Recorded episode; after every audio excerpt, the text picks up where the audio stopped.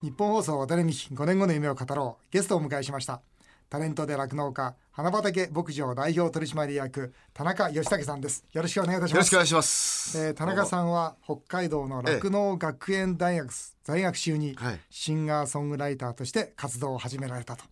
いうところでまずは歌手なんですよね。まずは今も歌手ですかいや今もないですねあかそうですかかけらもないですねかけらもない当時あの松山千春さんがほうほうあの足ロから出てきたばっかの頃の STB ラジオでへえあの頃は誰でも慣れたんですね すごいあの低かったですよあの入 ハーりド口ルががはいはいへーこう来る時にね、ええー田中さんって歌手なんだと思って、いやいやその田中さんの歌探したんですよ、ええええしたらありましたよ、ありました、うん、2曲「ええ Try Again ありましたやりまし」たあった、はそれいからね「優子あありましたありました」うまかったですよあお聞きになりましたか聞いた今聞いた失礼しましいやなんだうまいんだなと思ってでもあのやっぱりこう根性入れでやるっていうのがなかったですね、あ根性入れてなかったんですかはいなったですね歌手ははい面白いでソングライターとしてはい活動を始めて、ええ地元のラジオ番組で注目を浴びた後、はいオールナイトニッポンまさにここですそうねここですよ、はい古い時代26年前ここずっと通ってましたへーはい北海道からそうですここでパオールナイトニッポンのパーソナリティを毎週やられてたんですかやってました土曜日の2部あそう一部がユーミンおー2部が俺っていうあすごいじゃないですかよくわんない やつでやってたんですよえーじゃあユーミンとすれ違いました、いや一回も会ったことないです スタジオが違いましたからやってましたはあそうですか、はいへーで現在の、あはい東国原衆議院議員らとの同世代のテレビタレントとしてそうなんですよ活躍されたんですねい、はい、もう東君とは元には年も同じで同じ頃に、あのやってましておーはい東さんが32年32年ですねで彼すは、ね、はい、で田中さんがはい、33年生まれです55歳ですあそうですか僕は34年ですから、あそうなんですかそうですね一個三十二、三十そう三、そう三十四。い一個下ですよあそうなんです先か。輩ですよいやいやいそうや、ですそうですか。はい。でもあれですね、ええその中で田中さんは牧場をやるというはい長年の夢を実現するためにはい。約20年前そうですね。事務所から借金をしてはい中殺害村ではい花畑牧場を開業されたわけですね,、そうなんですね。よくこの事務所がはいお。金を出してくれましたね、あのうちの事務所アップフロントエージェンシーって言いまして、はいえっ、ともう本当創業当時は私とはい、堀内孝雄さん、アリスの、はいはいはいはいはいそのくらいしかいなかったんですよね。へでーその後にはい森高千里で大当たりしたんですよ。で日本放送で森高千里がラジオやってて、はいもうすごい追っかけて囲まれちゃって、はいそれであの逃がすのにはい大変だったんですよね。ほうほうそしてその時にう私マネージャー一人なんですけど、はいお前暇だからいらねえだろっていうの であー全部森高千里につけられて 一人で仕事してたんですよね。マネージャーいなくなっちゃいっなたくなっちゃってで森高が売れて、はいその後このモーニング娘。が売れたんですああよ。モーニング娘。もここなんですかうちなんですよ。おーで大バブルになってバブルすごいバブルになった時にあーあーその社長に「社長お金余ってますでしょ?」とうんうんいうところで私の夢に投資してくださいっていうのでうんモーニング娘。のおかげで牧場ができたんですよ。おおそれはそれは事務所ではモーニング牧場って言われてる面白い面白いはいへえ花畑牧場のええ生みの親はモーニング娘。ですかそそうなんです。れはすあごいとな森高千里と。森高千里あと感謝してます。それはすごいなはい。もともとでもあれですよねその牧場が夢だったっていうのはええ。えなんでやろうと思うもともと北海道出身ですか違うんです。私青森なんですよ。 吉幾三さんと同じ 青森なんですよそうで。すしかかも八戸っていうはもう港町で生まれ育ったんですよねい。ほうで中学校の私の親友はがい船でやっぱり身を立てようっていうのでは漁師になろうとしてほ北う海道の沖に初出漁の時にあはい遭難したんですよ。ほらもでたまたまそれが襟裳岬の沖の方だったもんで高校1年生の時やっぱ花持って行ったんですよねうおー帰るお金がなくなって入ったのが牧場だったんですよほうあそうですかそんなきっかけでほうじゃあもうその時によしじゃあもう何かの巡り合わせだから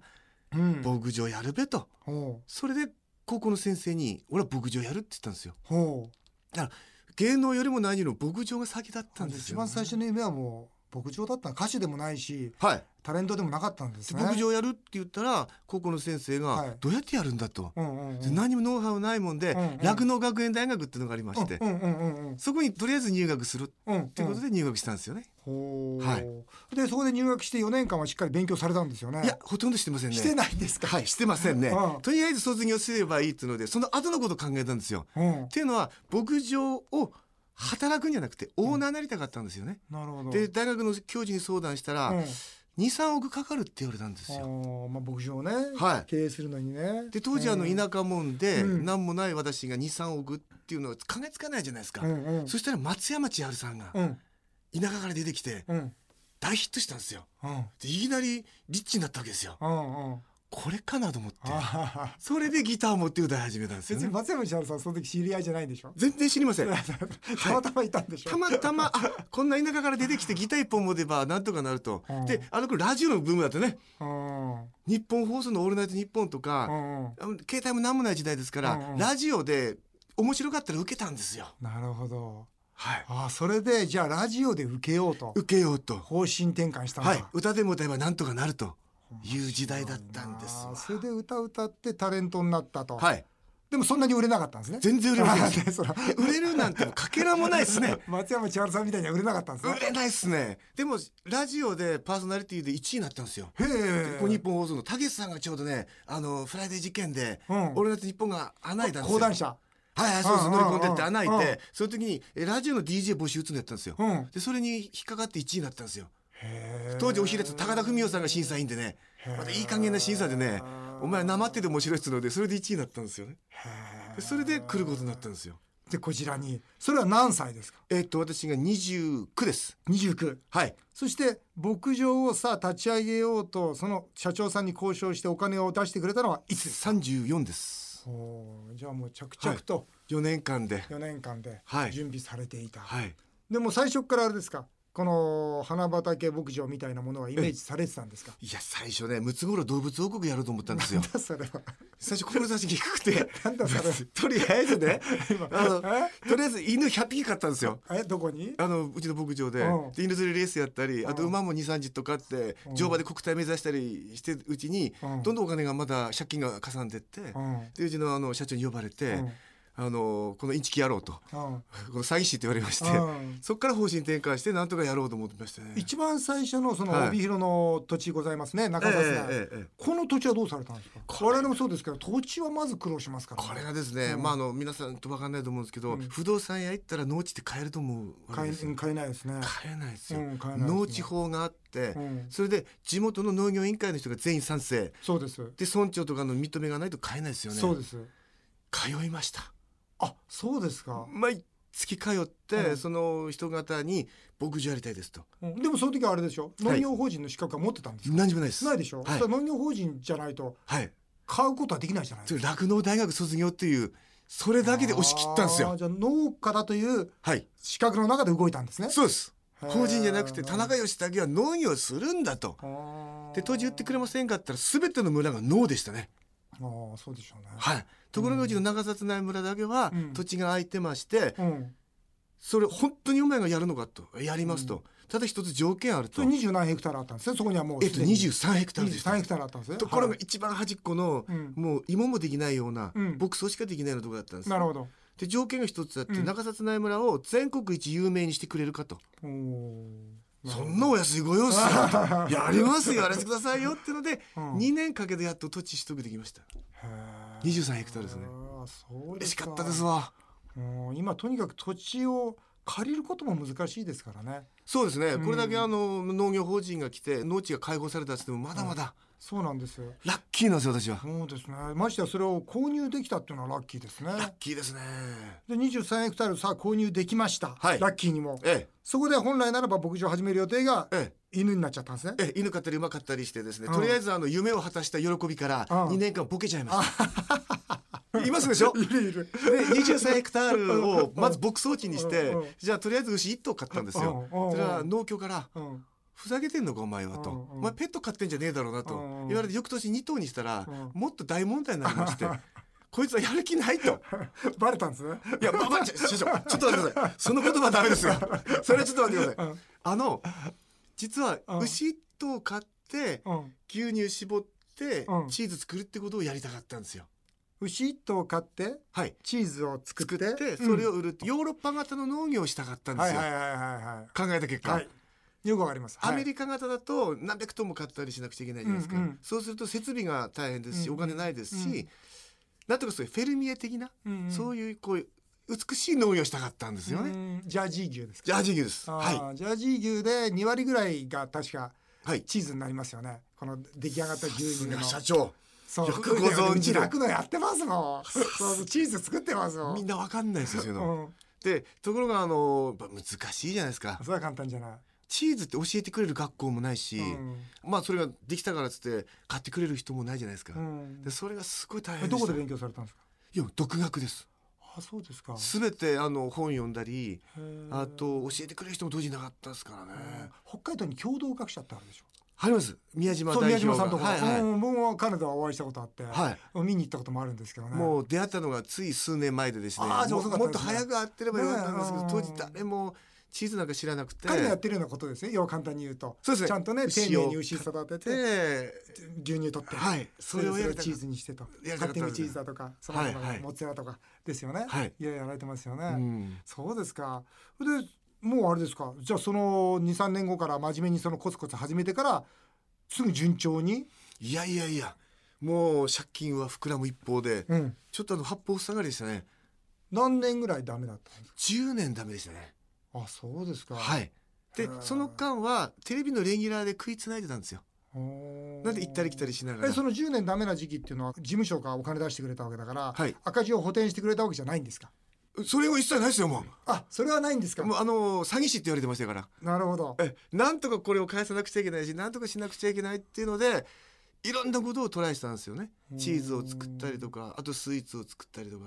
でもやっぱ10年はダメですねほはい、ーで10年目に、はい、でちょっとチーズがカチョカバロってチーズが当たって、はでその後ですかねたまたま私の友人がキャラメルを作るって言うんですよねい、面面白いな、それっつってうんで生キャラメルっていうのを作るっていう酪農大学の時の友達がそうやってやったんですよおー面白いなうちの分も作ってくれって言ったら、うんいや忙しくてできねえやっていうので、うんじゃあうちも作ろうかなっていうのでたまたま作ったのが生キャラメルだったのねへーでそれがあの当たってへーそっから少しずつ良くなってきたかなって感じですね少しずつ良くなってきたかってその後だって大ブームだったじゃないですかいやびっくりするのは、うんいきなりブームになったらうん投資が追いつかないですねそれはそうですよねびっくりしましたよもうでいろんな問題がこう降りかかってきてうんうんそれも結構大変でしたねあそうですか、はいもう僕らが見てて、はい北海道でやっぱり酪農をやったり、ええー、鳥飼ったりチーズ作ったり、うんケーキ作ったりいろんなことやってるじゃないでえすか、ええもう6次産業化しかないっていうのはよく分かってあるんですよ。ーはい要するに作って、うんそして原材料と加工して、うんそして販路を持って、ええええでなおかつそこにまあブランドつけて、はい付加価値高めてえ売っていくしかないことはもう嫌ってほど分かってたんですね、はいもちろん。ええだけどその時に花畑牧場が出てきて、えは いやられたなと。またうんこれは一本やられたなと。やっぱり田中さんって方はね、ハングリーだなと思いいまやしためねっ。ちゃだってもう背景がうん2億の借金って いうもうハングリーどころかもういつ倒産してもおかしくないっていう状況だったわけですよね。 で生キャラメル作った時にあの値段つける時にはいどうしようかと思ったんですよね。うんで普通のキャラメルって100円って感覚じゃないですか。うんうんうんで足し算していったら原材料とかうん850円になったんですよ。うんでそれをあの千歳空港のお土産屋さんに持ってって、うんこれあの売りたいんですけどって、うんあいいよっていくらって850円って言ったら、うんふざけんじゃねえこの野郎っつって、うんうんうん売れるわけねえだろキャラメルが、っていうのが初めての感想でしたね。うんでどう売るかって時にやっぱテレビやってましたから、うん行列のできる法律相談所でたまたまそういう企画があったんですよ。うんタレントの副業特集っていうおそこに出して、ーうんで出演者の皆さんがそれ食べて「え何これ?」ってうん溶ける、わあ美味しいっていうリアクションの翌週に大行列ができたんですよ。すごいですね。たまたまそれ雪祭りの前の日で、うんで千歳空港から呼び出し食って「うんお前この行列どうすんだこの野郎」っつって、うんそっからがなんか始まりでほーはいそれ何年前のことですか。 5年前ですね。あれまだ5年しか経ってないですか5年前ねで。すね。それであれですよね。まああの大変言いにくいですけど、ええ銀座とかあちこちに出店されましたよね。そうなんですね。僕は客観的に経営として見てて、ええこれ間違いだなと思いました、ね。そうです よね。アホだと思いますよね。アホとは言いませんよ。えええただええブランドってなんか結局えはい。均衡なんですよ。僕なんかから見てると、つまり均衡っていうのはどう掘るかの問題で、ああ金のそう金脈金脈のね。金脈ええそれを丁寧に掘っていけばあーずっと持つんだけど、すいやすい一気に掘ってしまえばなくなるんですよ。はいえだからなんでこんなに一気に掘るのかな。あこれがや っぱハングリーさなんですね。えゆっくり掘るっていう方法を知らないわけですよ。目の前に金があったらガツガツ掘っち ゃって次の金脈を見つけるっていうこれがですねあそうですやっかぱ立ちなんですねた性格というか、はい性質というまあか、芸能界やってる人ってみんなそうですねああやっぱ一発当ててそれで長くやろうっていう人はあんまいないですね、あなるほどね、はい、ですからうんもうあの原宿でうんやった時が一番良くてうんその時期ってもうお金使わなくちゃダメじゃないですか、うんうんもうどんどん新しいことをやらなくちゃダメですよね、うんうんで原宿にたまたまなんかロケで歩いてたら、うん原宿のあのど真ん中うん明治通りの、うんでそこが空いてたんですようん店がうんうんで家賃が600万って言って 月ですよ知ってます知ってますうんうんへえそんな住んだって、うんまあでも1年ぐらい催事のつもりで出そうかっていうので出して1年で撤退したんですよ。あーしたら今度は周りからね「うん花畑牧場潰れる」とかうんガンガン言われまして銀座もやられたんですよね銀座もやりましたねあそこも家賃すごい高かったですね。だってとってつもない宝石売るような場所でキャラメル売ってましたもんねそうですよねうん間違いですよね。うん間違いなこくれがいいんですよ。うんうんで私としてはうん田舎者が所詮北海道でやった、うですからど真ん中で一回でもやってみようと、うんそういう発想でしたね。あーいやすっごい面白いですね次のことだもっうて考えなかったですね。考えなかったですかはいいやキャラメルの話も聞きたいしこれからやっぱりはい一緒にね、私もあのこれから農業っていうのは日本の基幹産業だと思ってますのでそうですねまあ、この農業のお話もさせていただきたいですし、はいまたあのこの番組はですね必ずあの5年後の夢っていうのを聞いておりまして、来週はあ田中さんの5年後の夢もお伺いしたいというふうに思っております、えー前半を一度これで終わらせていただきたいと思いますありがとうございますどうも